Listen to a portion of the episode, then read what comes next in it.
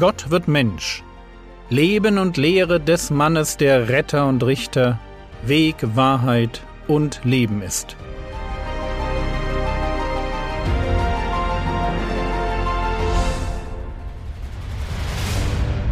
Episode 24 Der Stumme und die Schwangere Das Alte Testament endet mit einer Verheißung.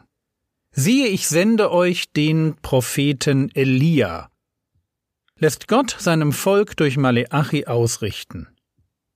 Und das Neue Testament beginnt damit, dass uns Lukas davon berichtet, wie diese Prophetie erfüllt wird. Ein älteres Ehepaar, Elisabeth und Zacharias, bekommen einen Sohn. Einen ganz besonderen Sohn, der in dem Geist und in der Kraft des Elia das tun sollte, wofür der Elia des Alten Testaments bekannt war, nämlich das Volk Israel vor die Wahl stellen, ob sie religiös oder gläubig sein wollten, ob sie Gott von ganzem Herzen folgen wollen oder ob ihnen ein bisschen Scheinheiligkeit reicht. Im Tempel erscheint der Engel Gabriel, wir erinnern uns, fürchte dich nicht, er erscheint dem Zacharias. Hören wir uns an, was Zacharias ihm jetzt antwortet. Lukas 1, die Verse 18 bis 20. Und Zacharias sprach zu dem Engel, Woran soll ich dies erkennen?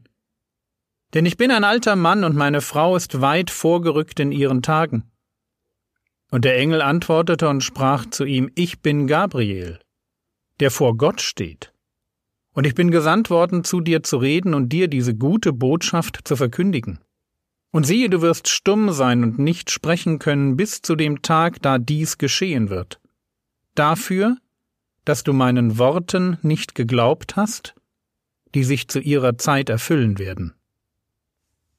Normalerweise versteht man diese Zeilen als Gericht über den Unglauben von Zacharias. Anstelle von Freude stellt er eine zweifelnde Rückfrage. Woran soll ich dies erkennen? Und der Engel identifiziert sich, ich bin Gabriel. Und statt Zacharias für seinen Unglauben einfach tot umfallen zu lassen, wird Zacharias bis zur Geburt seines Sohnes stumm. Aber ich bin mir nicht sicher, ob das die beste Auslegung ist.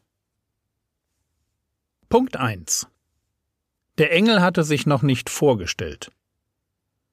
Und ich bin definitiv nicht verpflichtet, jeder himmlischen Erscheinung und jedem Geist, der sich mir offenbart, sofort Glauben zu schenken. Der Apostel Johannes schreibt völlig zu Recht, prüft die Geister.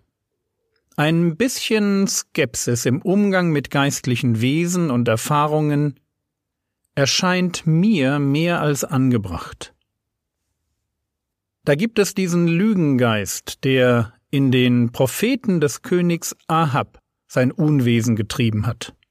Oder ich denke an Eliphas, einen der Freunde Hiobs. Der hatte seine falsche Theologie von der Begegnung mit einer nächtlichen Geistererscheinung. Fazit Glaube nicht jedem, der behauptet, im Namen Gottes zu sprechen und glaube auch nicht jedem Geist, der dir erscheint. Man kann Zacharias im Blick auf seine Skepsis eigentlich keinen großen Vorwurf machen. Noch dazu, das wäre dann Punkt 2, wenn er eine durchaus gerechtfertigte Frage stellt. Also Maria wird kurz darauf demselben Engel eine ähnliche Frage stellen. Gabriel wird ihr verkünden, dass sie schwanger werden wird, und sie wird fragen, wie wird dies zugehen, da ich von keinem Mann weiß? Und interessanterweise macht Gott ihr dafür keinen Vorwurf. Ich denke deshalb, dass das Stummsein von Zacharias weniger ein Gericht Gottes über seinen Unglauben ist, als vielmehr das Zeichen, das er haben wollte. Er fragt ja, woran soll ich das erkennen?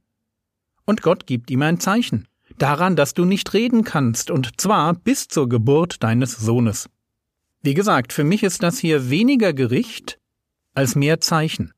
Durchaus ein Zeichen, das mit Unannehmlichkeiten verbunden war. Aber eben ein Zeichen. Auch für die Menschen drumrum. Denn Zacharias beginnt kurz nach der Geburt seines Sohnes wieder zu sprechen und zu prophezeien. Ich habe also Zacharias, einen Priester und Propheten, der nicht reden kann. Und sein Schweigen wird gebrochen, als sein Sohn zur Welt kommt. Aber es ist nicht nur sein Schweigen, das dann gebrochen wird. Zacharias wird zu einem Bild für das, was Gott selbst tut. Gott hatte seit Maleachi nicht mehr gesprochen. Fast 400 Jahre Funkstille. Keine neuen Propheten, keine neuen Prophezeiungen. Und in dem Moment, wo Zacharias wieder zu reden anfängt, beginnt Gott selbst wieder zu reden. Die Zeit des göttlichen Schweigens war vorbei. Das Zeichen, das Zacharias sich für sich gewünscht hatte, wird zu einem Zeichen für alle Außenstehenden. Und es fängt mit denen an, die draußen vor dem Tempel warten. Lukas 1, die Verse 21 und 22. Und das Volk wartete auf Zacharias, und sie wunderten sich, dass er so lange im Tempel verweilte. Als er aber herauskam, konnte er nicht zu ihnen reden, und sie erkannten, dass er im Tempel eine Erscheinung gesehen hatte. Und er winkte ihnen zu und blieb stumm. Draußen wartet das Volk auf den Priester. Sie hatten gebetet und ich gehe mal davon aus, dass sie auf so etwas wie eine Bestätigung warteten. Darauf, dass der Priester, der im Bild gesprochen ihre Gebete als Rauchopfer zu Gott hatte aufsteigen lassen, dass dieser Priester herauskommt und ihnen Gottes Segen zuspricht. Aber stattdessen passiert gar nichts. Sie warten, Sie wundern sich, warum dauert das so lange, ein bisschen Räucherwerk zu verbrennen? Und dann kommt Zacharias heraus. Kann nicht reden. Und sie merken, woran wissen wir nicht, dass er eine Erscheinung gesehen hatte. Und Zacharias kann ihnen nur zuwinken, aber er kann nicht mehr sprechen. Und wahrscheinlich kann er auch seinen Dienst nicht mehr tun. In 3. Mose 21, 17 folgende wird der Dienst am Altar oder im Heiligtum dem verboten, an dem ein Makel ist. Und stumm sein sollte eigentlich auch dazu gehören. Aber lesen wir weiter. Lukas 1, die Verse 23 bis 25. Und es geschah, als die Tage seines Dienstes zu Ende waren, da ging er weg in sein Haus. Nach diesen Tagen aber wurde Elisabeth seine Frau schwanger und zog sich für fünf Monate zurück und sagte, so hat mir der Herr getan in den Tagen, in denen er mich angesehen hat, um meine Schmach vor den Menschen wegzunehmen. Zacharias kommt nach Hause. Er ist stumm. Wir dürfen davon ausgehen, dass er seiner Frau erklärt hat, was ihm passiert war, was der Engel gesagt hatte, und es dauert auch gar nicht lange, bis das Wunder geschieht. Elisabeth, viel zu alt für eine Schwangerschaft, Zweimal wird im Text betont, dass sie in ihren Tagen weit vorgerückt war.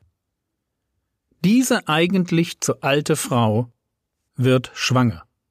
Und ihre Reaktion ist raus hier. Sie zieht sich für fünf Monate zurück.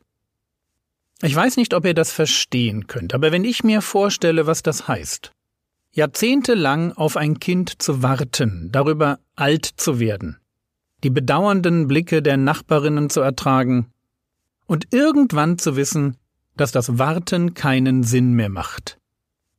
Sich dann mit der Tatsache anzufreunden, ich bin unfruchtbar. Und dann kommt mein Mann eines Tages vom Tempel zurück und kann nicht mehr reden. Berichtet mir etwas von einem Engel, der ihm im Tempel erschienen sei, davon, dass wir einen Sohn bekommen sollen, und dazu noch einen ganz besonderen, einen, der in Gottes Heilsgeschichte einen Ehrenplatz einnehmen würde, einen, der nur noch mit Elia vergleichbar wäre, ein Naziräer, einer, in dem der Heilige Geist wohnen würde. Und zuerst kann ich es nicht glauben, aber dann, nein, die Menstruation bleibt nicht aus, die Frau ist schon alt, aber dann spüre ich, dass etwas mit mir anders wird. Mein Körper verändert sich. Er wird straffer. Mir wird morgens übel. Meine Nachbarinnen fangen an, über mich zu tuscheln. Ich merke, es ist wahr. Irgendwann spüre ich das Kind, wie es sich bewegt. Die Übelkeit verschwindet, aber der tiefe Wunsch nach Ruhe kommt. Der Wunsch danach, nachzudenken, was das alles soll. Und so zieht sich Elisabeth zurück. Gott hatte ihre Schmach weggenommen. Die Unfruchtbare war fruchtbar geworden. Noch schwieg ihr Mann. Aber er sollte wieder reden, hatte der Engel gesagt. Er sollte reden, weil Gott reden wollte. Und sie, die Unfruchtbare, sollte ein Kind bekommen, weil Gott seinem Volk verheißen hatte, dass die Zeit der geistlichen Unfruchtbarkeit ein Ende finden sollte. Ein Elia sollte kommen, ihr Sohn, und vor dem Herrn hergehen. Gott selbst wollte kommen und seine Herrschaft als König antreten.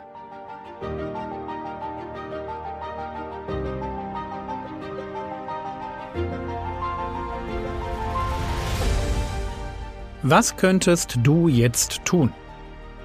Du könntest dir noch Lukas 1 anhören, um dir die Ereignisse rund um die Geburt von Jesus und Johannes mehr einzuprägen. Das war's für heute. Wenn du für mich beten willst, es gibt einmal im Monat von mir eine E-Mail mit drei Gebetsanliegen.